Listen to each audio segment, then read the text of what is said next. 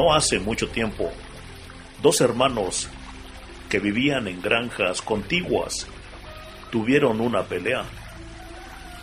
Este era el primer problema que tuvieron después de algunos años de cultivar la tierra hombro a hombro, de compartir el duro trabajo, de intercambiar cosechas y bienes en forma continua.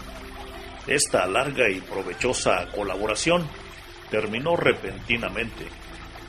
Todo comenzó con un pequeño malentendido que fue creciendo hasta llegar a abrir una tremenda brecha entre los dos, que explotó en un intercambio de palabras hirientes y groseras, seguido de meses de silencio.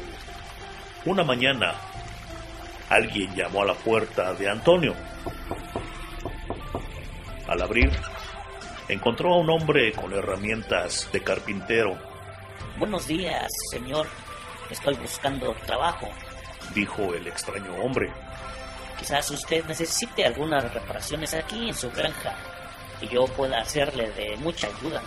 Sí, dijo Antonio, el mayor de los hermanos. Tengo un trabajo para usted. Mire, al otro lado del arroyo, en aquella granja, ahí vive Alberto, mi vecino. Él es mi hermano menor. La semana pasada había una hermosa pradera entre nosotros, pero él usó su maquinaria para desviar el cauce del arroyo, para que así el arroyo quedara entre nosotros. Bueno, él pudo haber hecho eso para enfadarme, pero yo le voy a hacer algo mucho mejor. Si ve usted aquel montón de restos de madera junto al granero, quiero que levante una cerca, una cerca de dos metros de altura, para no verlo nunca más. El carpintero le contestó, Creo que ahora comprendo la situación.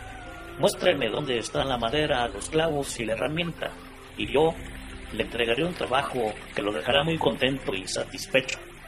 Antonio, el hermano mayor, ayudó al carpintero a reunir todos los materiales y dejó la granja por el resto del día para ir al pueblo a comprar provisiones. El carpintero trabajó duro durante todo el día, midiendo, cortando, clavando.